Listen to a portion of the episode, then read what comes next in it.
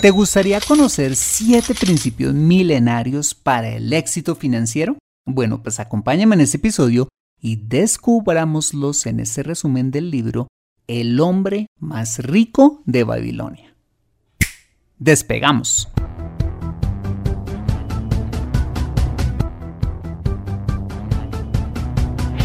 Bienvenido a Consejo Financiero el podcast de finanzas personales donde aprenderás a manejar inteligentemente tu dinero, salir de deudas, tomar buenas decisiones financieras y alcanzar una prosperidad sólida y duradera.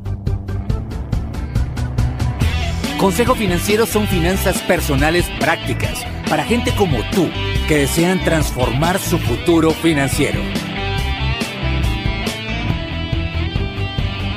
Bienvenido a bordo.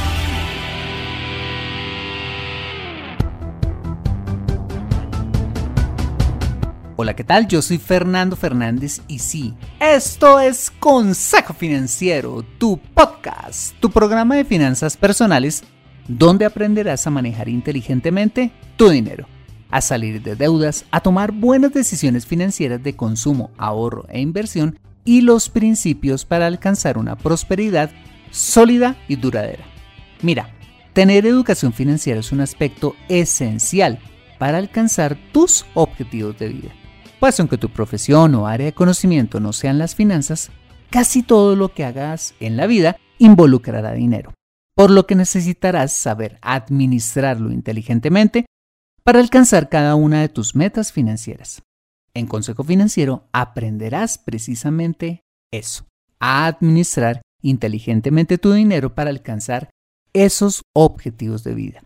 Y como siempre, te invito a visitar www.consejofinanciero.com, donde podrás encontrar este y muchos más contenidos de finanzas personales que estoy seguro van a ser de utilidad para tu vida financiera. Asimismo, te recuerdo que puedes escuchar Consejo Financiero en Spotify, Apple Podcast, SoundCloud, Spreaker o la plataforma de podcasting de tu preferencia y encontrarme en LinkedIn e Instagram. Bueno, muy bien, y sin más preámbulos, empecemos con el episodio de hoy. Bienvenidos a bordo. Continuando con nuestra serie de libros de finanzas personales, hoy quiero hablarte del libro El hombre más rico de Babilonia, escrito por el estadounidense George Clayson. Un libro que aprovechando las reglas básicas eh, de la economía surgidas en la antigua Babilonia, enseña las leyes que llevan al éxito económico a través de un lenguaje bien sencillo y equipado con múltiples parábolas que enseñan dichas leyes. Es un libro parecido a Padre Rico, Padre Pobre, en el sentido que se lee como una novela llena de historias. Y la primera de ellas comienza con Bansir y Kobe, dos hombres que habían trabajado mucho durante su vida pero sin obtener riquezas.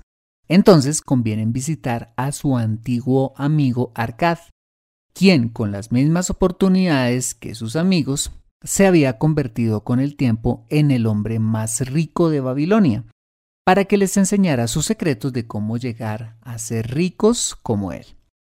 Bueno, pues en este episodio hablaremos de los principios que enseña este libro, que definitivamente me parecen tan sencillos como valiosos para nuestra vida financiera. ¿Comenzamos? Muy bien, el primer principio que enseña este libro es que sin importar nuestro nivel de ingresos, debemos separar siempre el 10% de los mismos, afirmando lo siguiente. La riqueza de un hombre no está en las monedas que lleva en su bolsa, está en el dinero que se formó en el ahorro dorado que fluye continuamente a su bolsa y que la mantiene siempre repleta. Y agrega después, por cada 10 monedas que llegan a tu bolsa, ahorra una e increíblemente seguirás viviendo igual que antes de comenzar a ahorrar. Eso nos enseña un principio clave del ahorro y es que después de un tiempo ahorrando un porcentaje de nuestros ingresos, terminamos acostumbrándonos acostumbrándonos a vivir con la diferencia, derribando el argumento de la gente que dice que no puede ahorrar porque ese dinero le va a hacer falta para vivir. Este principio nos lleva definitivamente a un cambio de mentalidad. Y es que así como vivimos pues con el 100% de nuestros ingresos, si nos esforzamos podemos vivir con el 90, aún con el 80 o el 70% de nuestros ingresos, mientras que la diferencia se va para el ahorro.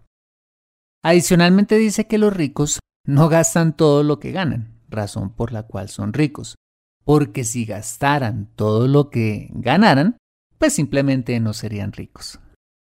Finalmente, mm, nos invita a entrenar nuestra mente para no gastarlo ya ahorrado, practicando lo que hemos visto en este podcast como la gratificación diferida, entendida como la capacidad de esperar para recibir una mayor recompensa en el futuro.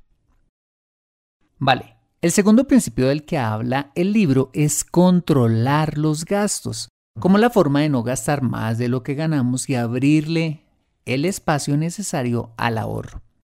El libro dice algo bastante sabio y es que nuestro nivel de ingresos sube conforme suben nuestros ingresos, hmm, algo de lo que también hablamos hace algún tiempo en este podcast, razón por la cual recomienda, en primer lugar, diferenciar los gastos necesarios de los deseos y darle prioridad a lo que verdaderamente necesitamos que es básicamente identificar claramente a la hora de gastar qué es lo que realmente necesitamos para nuestra vida y cuáles son aquellos deseos o gustos que deseamos darnos.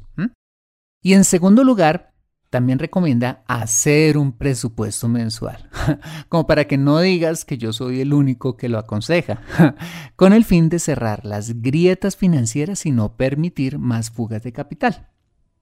Bien, además de ahorrar el 10% y controlar los gastos, el tercer principio es multiplica tus ahorros, diciendo que un ahorro per se no genera resultados por sí solo significativos si éste no se pone a trabajar para que genere más dinero, dando el siguiente consejo. Y dice, cada moneda que ahorres debes ponerla a trabajar para que traiga más monedas con ella. y da tres consejos para multiplicar el dinero. En primer lugar, estudiando oportunidades para invertir ese dinero, que generen, por supuesto, un retorno atractivo. En segundo lugar, por supuesto, invertir ese dinero en dichas oportunidades. Y en tercer lugar, ojo, reinvirtiendo ese dinero. Pues el común de la gente que llega a invertirlo hace solamente una vez y liquida su inversión o retira los rendimientos. Este principio de la inversión pues es uno de los más obvios pero menos practicados, pues el temor característico del grueso de las personas que llegan a ahorrar no les permite lograr aún más con su dinero, pues no hacen la transición del ahorro a la inversión, porque digamos que el ahorro es la etapa en la que acumulamos capital, pero la inversión es la etapa de multiplicación del mismo. Entonces, la gran moraleja de este principio es que aprendamos a invertir nuestro dinero. Acompáñame después de este mensaje donde veremos los cuatro principios restantes que nos enseña este interesante libro. Regresamos en breve. Me siento atascada en mi vida financiera y no sé por dónde empezar. Quiero ahorrar para la universidad de mis hijos, pero no sé dónde hacerlo. Me gustaría invertir en fondos de inversión, pero no sé dónde ni cómo. Deseo tener un seguro de vida, pero no entiendo del tema. Quisiera planear mi jubilación, pero no tengo quien me asesore. Si vives en Colombia y este es tu caso, no te preocupes, ve a www.consejofinanciero.com slash asesoría guion al medio financiera y solicita la asesoría que requieres en forma personalizada. Consejo Financiero, mejor educación financiera, mejores decisiones. Regresamos a Consejo Financiero. Muy bien, el cuarto principio del cual habla el libro es no pierdas el fruto de tu esfuerzo, ilustrándolo con la siguiente frase. Y dice, el oro en la bolsa de un hombre se debe guardar con firmeza o se perderá. Por lo tanto, es sabio guardar primero pequeñas cantidades y aprender a protegerlas. Y aquí habla algo de lo que hemos hablado muchísimo en este podcast y es no caer en la tentación del dinero fácil, evitando toda supuesta oportunidad millonaria de inversión que te ofrece rentabilidades absurdas, en las que tristemente sigue cayendo la gente. Asimismo, aconseja no invertir en negocios en los cuales, ojo, no tengamos conocimiento. Y cuenta que la primera inversión que hizo nuestro personaje Arcad, el hombre más rico de Babilonia, fue entregarle sus primeros ahorros a un ladrillero llamado Asmur, quien se ofreció a traer exquisitas joyas y prendas de otros reinos para venderlos después en Babilonia. Pues ¿qué pasó? que Arcad perdió todo su dinero al entregarle sus ahorros a un ladrillero que nada sabía de joyas ni prendas de vestir. La moraleja de este principio es que a la hora de invertir debemos asesorarnos y o colocar nuestras inversiones en manos de personas expertas que aseguren el éxito de nuestras inversiones o emprender en negocios donde tengamos claramente el conocimiento y las habilidades necesarias para desarrollarlos. Muy bien. El principio número 5 es el siguiente. Haz de tu morada una inversión provechosa, diciendo que comprar nuestra casa no solo trae alegría y bendición, sino que reduce dramáticamente nuestros gastos comparado pues cuando se vive en arriendo y trae una gran satisfacción para nuestra vida. Y enseña algo también bastante sabio. Y dice, si el valor de la renta que estamos pagando es igual al valor de la cuota de comprar nuestra casa propia, lanzarnos a comprarla, por supuesto con crédito sano, digo yo, es una decisión acertada, pues un inmueble es un activo que se valoriza. Este principio me pareció uno de los más bonitos del libro, pues no solo habla de la creación de riqueza, sino del disfrute y la felicidad que puede traer para nuestra familia tener casa propia. Vale, el principio número 6 que encontramos en el libro es prepararnos para lo que viene, como el principio que mira hacia el futuro. Pues el tiempo pasa y no se puede recuperar, invitándonos a tomar acciones hoy para eh, un momento al que todos vamos a llegar, nuestro retiro. Y para ello habla del poder del interés compuesto que también hemos visto en este podcast, en el que se muestra como un pequeño ahorro mensual hecho en un periodo largo de tiempo se puede convertir en una fortuna, obteniéndose un crecimiento exponencial del mismo a lo largo del tiempo. Y aquí vamos con un ejemplo. Supongamos que te ganas dos mil dólares al mes si ahorraras el 10%, es decir, 200 dólares, a una tasa, digamos, del 7% anual, que es una tasa bastante alcanzable, en 20 años construirías un capital nada, nada despreciable, ¿sabes de cuánto? De 102.333 dólares. Con solo 200 dólares al mes, imagínate. Habiendo aportado en total a lo largo de esos 20 años solamente 48 mil dólares de esos 102 mil 333 que eh, se acumularon después de este tiempo. El libro aconseja que elijamos inversiones que usen el interés compuesto como forma de operación, como lo es hoy en día el mercado de valores, eh, comprar continuamente bienes raíces para la renta o en negocios físicos o digitales donde, ojo, reinviertas tu capital. Y finalmente, el séptimo principio que quiero resaltar de este libro es, aumenta tu habilidad para ganar más dinero a través del perfeccionamiento de habilidades que nos pueden llevar a recibir más dinero.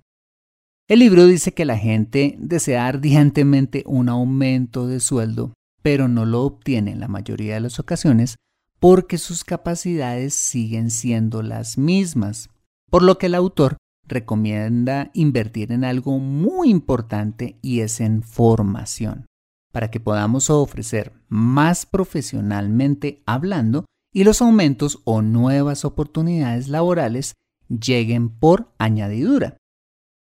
Este principio me encanta, pues ganar dinero es simplemente la consecuencia natural de poder ofrecer más valor agregado a la sociedad a la que pertenecemos.